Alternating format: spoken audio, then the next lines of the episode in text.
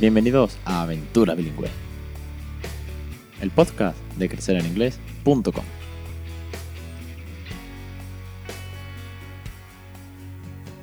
Capítulo 72, 2 de noviembre de 2017. Muy buenas, mi nombre es Alex Perdel y esto es Aventura Bilingüe el podcast sobre bilingüismo para aquellos que no somos precisamente bilingües. Pero yo, bueno, ya sabéis que yo en mi caso pues estoy criando en inglés y que muchos de vosotros también. Y si no, en alguna otra lengua. Da igual, lo importante es crear bilingüe, crear ese ambiente, hacerlo de manera natural, divertida, con cariño. En fin, ya, ya, ya sabéis de qué va esto. Y los que no, pues bienvenidos al programa si estáis escuchándolo por primera vez. Y por primera vez nos ha escrito, y tengo que decirlo, los primeros de todo, Aida Chloe en iTunes me ha dejado una reseña de 5 estrellas que me ha encantado. Dejadme que os la lea y cada vez que dejáis una reseña yo os la, os la narro aquí en el programa. Y es que me ha gustado mucho lo que ha puesto. Y dice así. 19 de octubre. He descubierto hoy los capítulos y estoy súper enganchada, escuchando uno detrás de otro. Ya que creo que son buenas técnicas para los más peques. Soy maestra de educación primaria y creo que muchas familias deberían escucharte y también ser partícipes de la educación bilingüe en casa y no únicamente en el colegio. Un saludo y gracias por compartir estas ideas. Un saludo y gracias a ti, Aida, por por esa reseña y bueno, por escuchar uno tras otro. Son 72 con este, espero que te pongas al día pronto y bueno, la verdad que ahí tenéis material de sobra. Ya me, ha pasado con algún que otro oyente que me, ha escrito y me ha dicho, me ha gustado, o me encanta, o bueno, esto tiene buena pinta, cada uno ya que exprese su, opinión, pero eh, yo hago lo mismo cuando escucho un podcast que acabo de descubrir y ya tiene pues cierto tiempo o cierto número de episodios, me pego unas maratones enormes y la verdad es que al final parece que, conozco al narrador, parece que, parece que conozco al podcaster pues como de toda la vida de pronto. Así que muchas gracias por la reseña. Hoy vamos a hablar sobre cuándo somos bilingües. Esto es a raíz de un artículo de Verne que salió en septiembre y lo tenía pendiente por sacar. Pero bueno, la verdad que son de estos temas que voy retrasando porque entran en entrevistas o porque ha habido el CIE o por cualquier otra razón y no termino de sacarlo. Y hoy quería, quería abordarlo. Antes, eso sí, ya sabéis, eh, crear un ambiente bilingüe en casa, pues es muy fácil realmente. Pero si tenéis dudas, si necesitáis recursos, si necesitáis algún listado de vocabulario, si queréis algún ejemplo de cómo mi hijo se va criando bilingüe poco a poco, pues no tenéis más que entrar en crecereninglés.com barra curso y ahí tenéis una suscripción mensual para ver vídeos y sobre todo son como micro podcasts, son como pequeños podcasts muy concretos, muy ordenados y con pequeños vídeos donde mi hijo, bueno, pues ves cómo, cómo va interactuando. Ahora mismo estamos terminando el tercer curso que es sobre los primeros juegos para crear bilingüe de cero a un año y más adelante pues vamos a ver canciones, cuentos, eh, a mi peque, pues ya más mayorcito, ya así interactuando, conversando, conversando a su manera, hasta dos años en inglés, ya vais, vais a ver que es muy es divertido, sobre todo muy práctico. De la cara, el enfoque es muy práctico y que, os ayuda a cambiar el chip para criar bilingüe.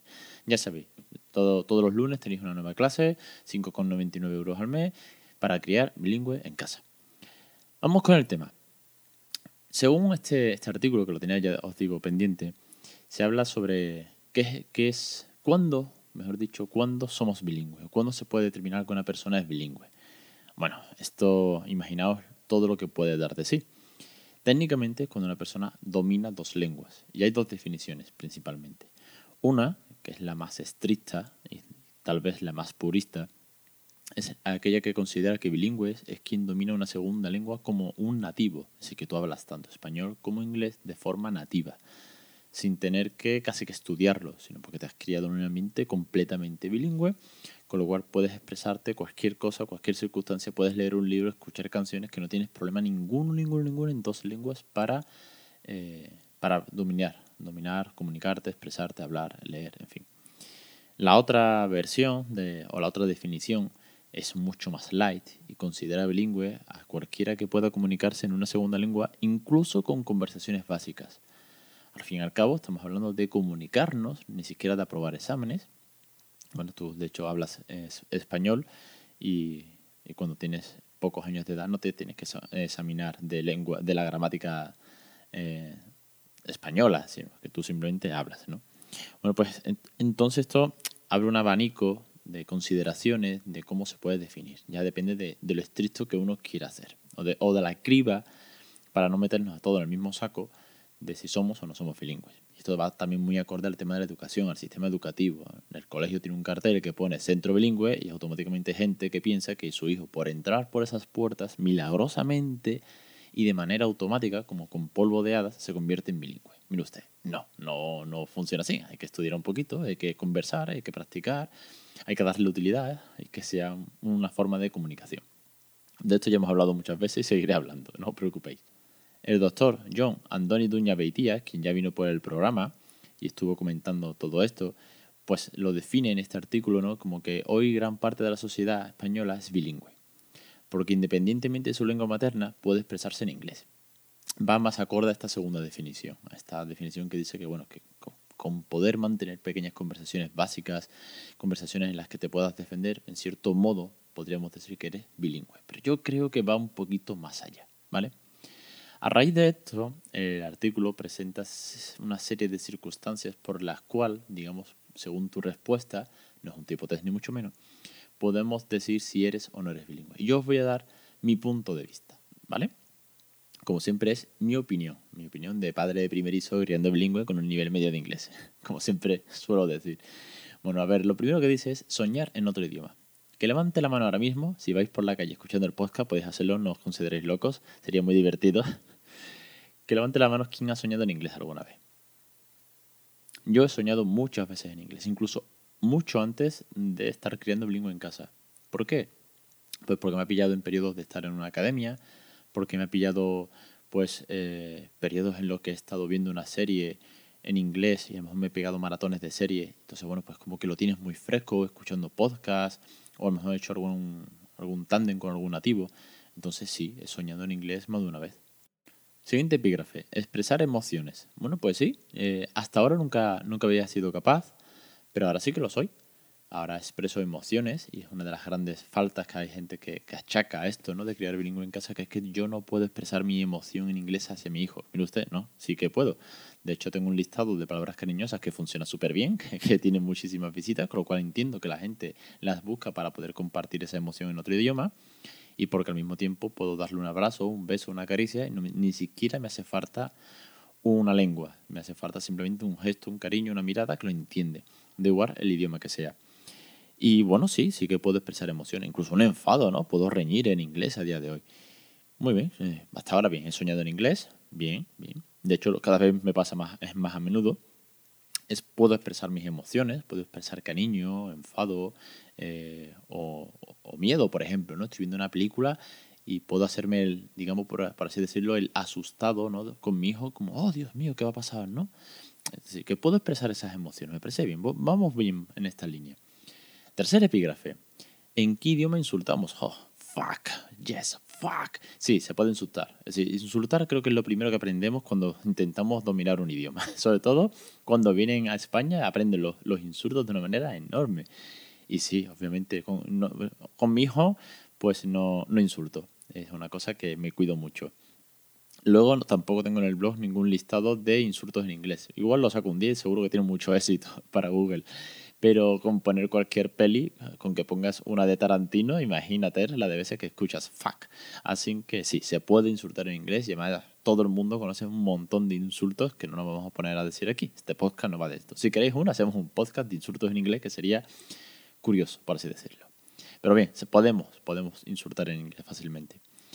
Y cuarto y último, chistes y pensamientos. A ver, chistes, chistes. A ver, el del Epe que llega y dice. No, ese no me lo sé en inglés. Pero bueno, puedes, puedes bromear. Yo más que chistes diría bromear. ¿Puedes bromear en inglés? Sí. Por ejemplo, con, con el Peque, que todavía es muy chico y no entiende las ironías. Yo que soy muy de hacer chistes irónicos y cínicos. Pero a él sí le digo, hey, what are you doing? Entonces, como, ¿qué estás haciendo? Y le quito algo y se lo doy, el chupete, o si puedes bromear. Y pensar, pensar y expresar pensamientos, y pues sí, lo hago mucho en inglés. Es más, yo tengo un training personal que es tratar de pensar en inglés, en vez en voz alta, pensar en inglés qué tengo que hacer. Por ejemplo, estoy en la cocina, ¿no? Tengo que coger la cuchara y fregarla porque está sucia. Pues es algo tan sencillo como eso. Eh, ok, ok. I have to take the spoon wash because it's very dirty. Trato de pensar qué tengo que hacer trato de pensarlo en inglés. ¿Para qué? Para practicar. Porque a lo mejor en ese momento que intento como traducir, por así decirlo, suelo hacerlo, eso sí, en momentos en los que estoy solo, o que bueno, que no, que puedo estar tranquilo para meditarlo un poco. Si tengo una duda de vocabulario, porque imagina, imagínate que estoy pensando en algo y no me acuerdo cómo se dice sucio. Pues tengo la oportunidad de buscar esa palabra y en la medida de lo posible recordarla, grabármela a fuego y ir ampliando vocabulario. Así que, en resumen, eh, puedo soñar y sueño muchas veces en otro idioma, expreso emociones, obviamente diariamente, de, manera diaria en inglés, eh, puedo insultar, aunque de momento no me hace falta, pero puedo insultar porque las películas nos nutren de una cantidad de insultos enormes, y bromeo o pienso también en inglés. Así que técnicamente soy bilingüe. Madre mía, qué maravilla, me acabo de dar cuenta. Pero yo lo siento, no soy bilingüe. Seguiré siendo siempre un padre primerizo con nivel medio de inglés. No estoy de acuerdo con abrir tanto el círculo. ¿Sabéis quién va a ser bilingüe? Y no me, cabe, no me cabe la menor duda, y seguramente ya lo habéis adivinado. El pequeño de la casa. Él sí. Él creo que sí va a ser bilingüe. A él lo he escuchado soñar, bueno, hablar en sueño, mejor dicho. Lo he escuchado eh, parlotear en inglés mientras duerme. Es una pasada. Para él es una manera de comunicación natural del día a día. Y tal vez, pues, podrías decir, joder, Ale, tú también... Mi, mujer me ha dicho que me ha escuchado hablar en inglés en sueños, ¿vale? Es muy fuerte. nunca, nunca me esperé llegar a este punto.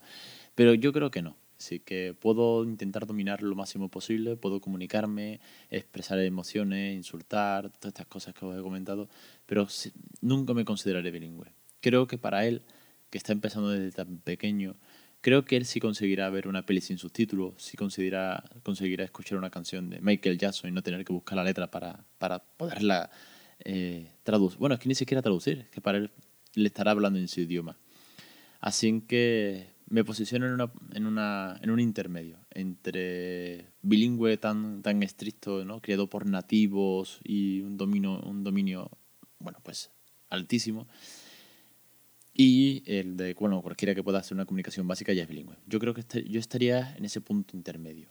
¿Por qué? Pues porque yo no soy nativo, pero estoy criando a mi hijo bilingüe, y sin embargo sé, no me cabe duda que si esto sigue así, y vamos a la velocidad que vamos, que es enorme, por muy lento que esto sea muchas veces, por muy lento que parezca que no evoluciona, creerme, los que, los que vayáis a empezar o estáis empezando, respirar hondo, coger fuerzas, porque en cuestión de nada empiezan a lanzarse, y este ya va a cumplir dos años en cuestión de unos días, y bueno, ¿qué os voy a decir? Si es que no para, es que cómo entiende, cómo comprende, él sí va a ser bilingüe, de verdad que sí. Así que bueno, con este tipo de artículos vienen bien, son divertidos, son, son positivos, no son solamente críticas, cosas que la prensa ya, ya comentamos en el CIEP, ¿no? que hay mucha crítica en prensa. Y vienen bien para, bueno, pues un poco para abrir la mente. A nosotros nos queda pues mucho trabajo por delante con los pequeños, mucho trabajo en casa, mucho trabajo en las escuelas y conseguir que ellos sí que sí sean bilingües de verdad.